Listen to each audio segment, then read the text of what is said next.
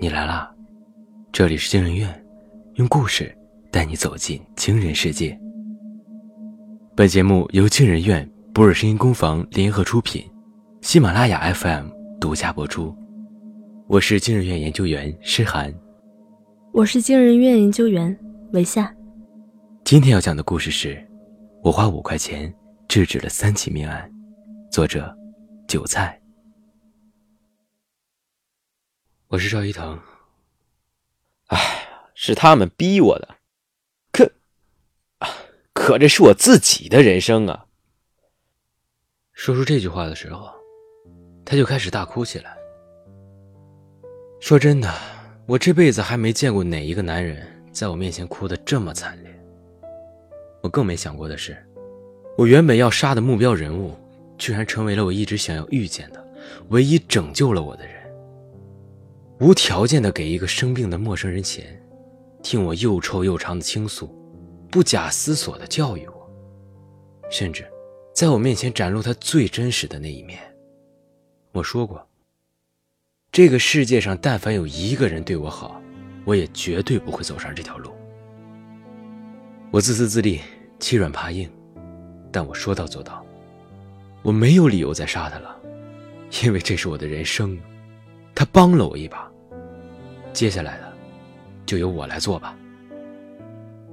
我忽然也想哭，可能是因为即将到手的钱没了，我又要饿肚子；也可能是因为我平生第一次觉得我的人生还有救，于是我也哭了起来。刚开始只是想掉两滴眼泪而已，毕竟男儿有泪不轻弹嘛，何况在人前。可是他的哭声感染了我。我也不受控制的嚎啕痛哭。我们两个人各自守着自己那边的车窗，哭了一会儿，他才开口：“对不起，哎，我没想让你伤心的。”我哭得太用力了，尝试了几次也没能发出清晰的回答声音。你讲了你的故事，我也说说我的。我辛辛苦苦干了两年，只拿到了一万块钱。那平均一个月五百块钱都不到，老板直接挑衅，好友背叛，父亲生病，结婚的钱还不够。我慢慢止住了哭声。如果我没在车上晕过去，那么我会做些什么？把一个素昧平生的人和他的家推向更深的深渊吗？不过想到这里，我倒是有点想不明白，为什么我会晕过去，或者说是睡过去。我在脑海里回忆了今天白天发生的事。服务员略显紧张的神态，我把汤一饮而尽时他的注视，我走出餐厅时他跟在后面的欲言又止，还有他的脸。是钱默，我初中时欺负过的一个男孩。我现在闭上眼，还能想起那时候他那痛苦的表情和惊恐的眼神。我如遭雷劈，我都干了些什么呀？我狠狠的打了自己一巴掌。哎，你干嘛呢？那男人用通红的眼睛奇怪的看了看我，然后突然想起来什么似的，低吼道：“我要告诉李凡那王八蛋，我会找证据，我一定会告他们。”他一边说，一边给手机开了机。哎，丽丽，打电话给我干嘛呀？还打了那么多遍。他满脸疑惑的回拨回去。没说上几句话，他的脸色豁然开朗。真的，我的天哪，那太好了！啊，没声声音，哎呀，没没感冒，没事没事咱们可以买房子了。挂下电话，他欣喜若狂。哎，我的工资发给我了，我工资发给我了，我的天哪！他冲着我大叫，黝黑的脸上一片兴奋过头的红晕。那神情让人不自觉的替他开心，我由衷的对他说：“哎，恭喜啊，恭喜！”他把手机放回包里的时候，我听到了几下钢铁碰撞的声音。他失神的看着自己的黑色布包。哎呦，还好我没呀，没怎么？我问他。啊，哎呀，没什么。哎，谢谢你啊，兄弟。咱找个地儿吃顿饭吧，我请你，把我媳妇儿也叫上。该我谢你。嗨呀，你不懂。他舒了口气。哎，去幸运餐厅怎么样？那儿便宜，还好吃。好吃。我俩异口同声，然后哈哈大笑。不过，吃饭之前我还有个事要做，欠了很多年的一件事。他心情很好的点点头。行，你说啥都行。车飞快的驶向市区，我看看表，五点了。我是钱默，我走向后厨，端来了一碗炸酱面和蔬菜汤。和往常不一样的是，我并没有直接走向食客，而是在角落里掏出一小瓶药粉，白色和黑色粉末都撒进汤里。我走到点餐人的面前，先生，您的菜。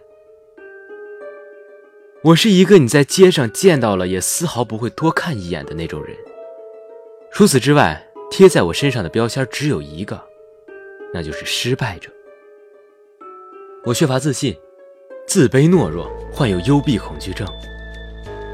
在夜晚，常常因为想到他们那种居高临下、蔑视玩弄的神情而被吓醒。我是校园暴力的受害者。时过多年。也许那群人过得很好，可我却被他们毁掉了。每每想到这里，我都充满了愤怒。或许上天想要帮我。四个月前，我又见到了赵一腾，那伙人中的一个。我绝对不会忘记他的样子，但他似乎不记得我了，只是淡淡的用奇怪的眼神打量了我一下。在他眼里。我只是个看起来颓废不已的路人，仅此而已。凌霸者早已遗忘，被凌霸者却永远痛苦。我没放过这个机会，一路跟随着他，直到看见他走进某某小区那一瞬间，我做出了决定：我要报仇。当初他对我凌霸的是原因，而如今他的遗忘就是导火索。跟踪了他两周以后，我发现他最爱去的餐厅叫做幸运餐厅。一个计划在我心中悄然生成。我去那家餐厅当了服务生，工资不高，但我不在乎。我的眼里只有那个人。昨天中午，他打电话时那春风得意的笑容，让我彻底丧失了理智。下班途中，我走进一家常去的杂货铺，这里什么都卖。洗衣粉、糖果、肥皂，还有耗子药。有那种，我吞咽了下口水。那种毒药吗？哪一种？柜台里一个中等身材的女人微怔了一下。毒，毒老鼠的。家里最近跑来好多老鼠。我挠挠头，把脸埋下去。啊，毒老鼠的呀。你等一下，在仓库里，我现在去给你拿。我不知道仓库在哪，但想必东西应该很多，因为老板娘过了五六分钟才慢腾腾的走回来。她盯着我，露出了一个不自然的微笑。给，专门毒老鼠的，五块钱。我付完钱，接了药，白色粉末和黑色粉末夹杂。瓶身贴着简洁冰冷的说明：“剧毒。”我看着赵一腾把汤一饮而尽，在那一刻，我忽然有一些后悔。我杀人了。这个念头刚冒出来，我的全身就颤抖了一下。但是他不记得，曾经把我拖拽到无底深渊，而自己快活度日。他不仅没有对我道歉，甚至忘记了我。我应该报仇，我必须报仇。他走出餐厅之后，我一如往常的工作，到晚上六点换班才离开。我没回家，而是直接走进了公安局。警官，我自首，我杀人了。我是王雅。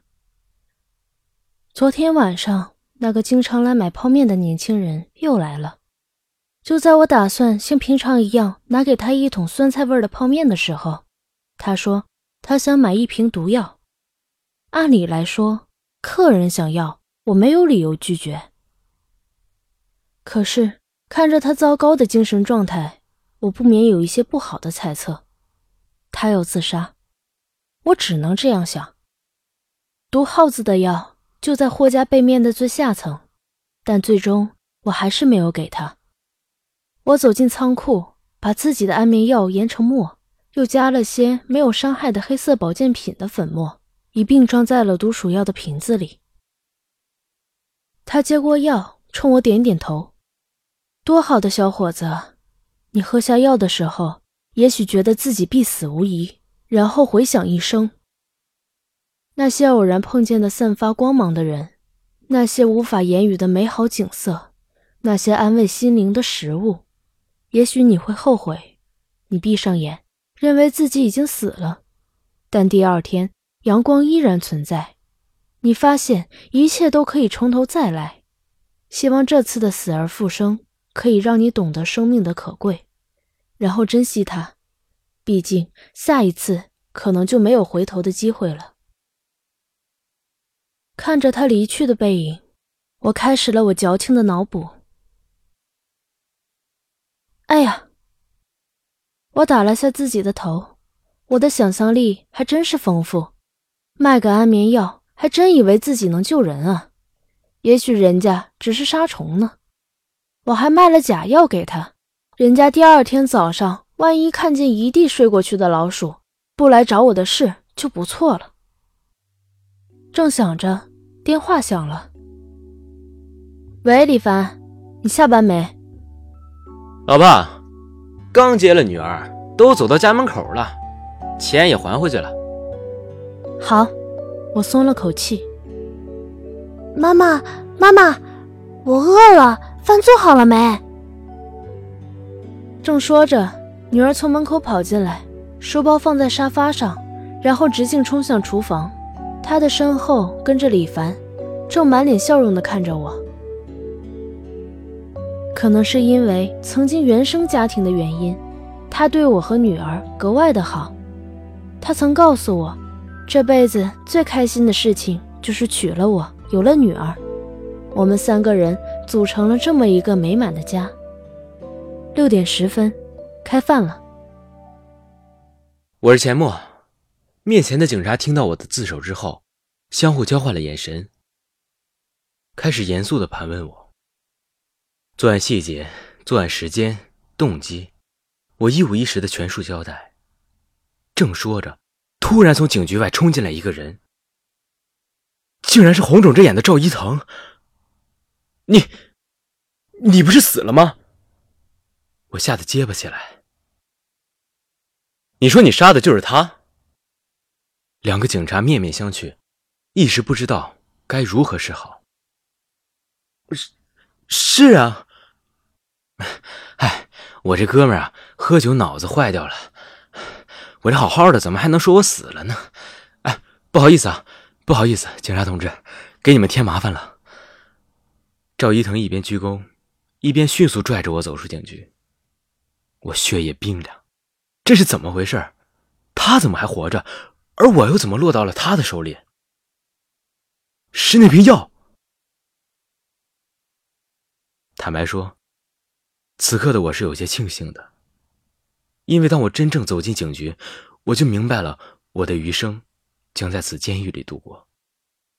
那一刹那，我切切实实的感到后悔。我过去的人生已经被他人毁掉，而我又亲手毁掉自己以后的人生。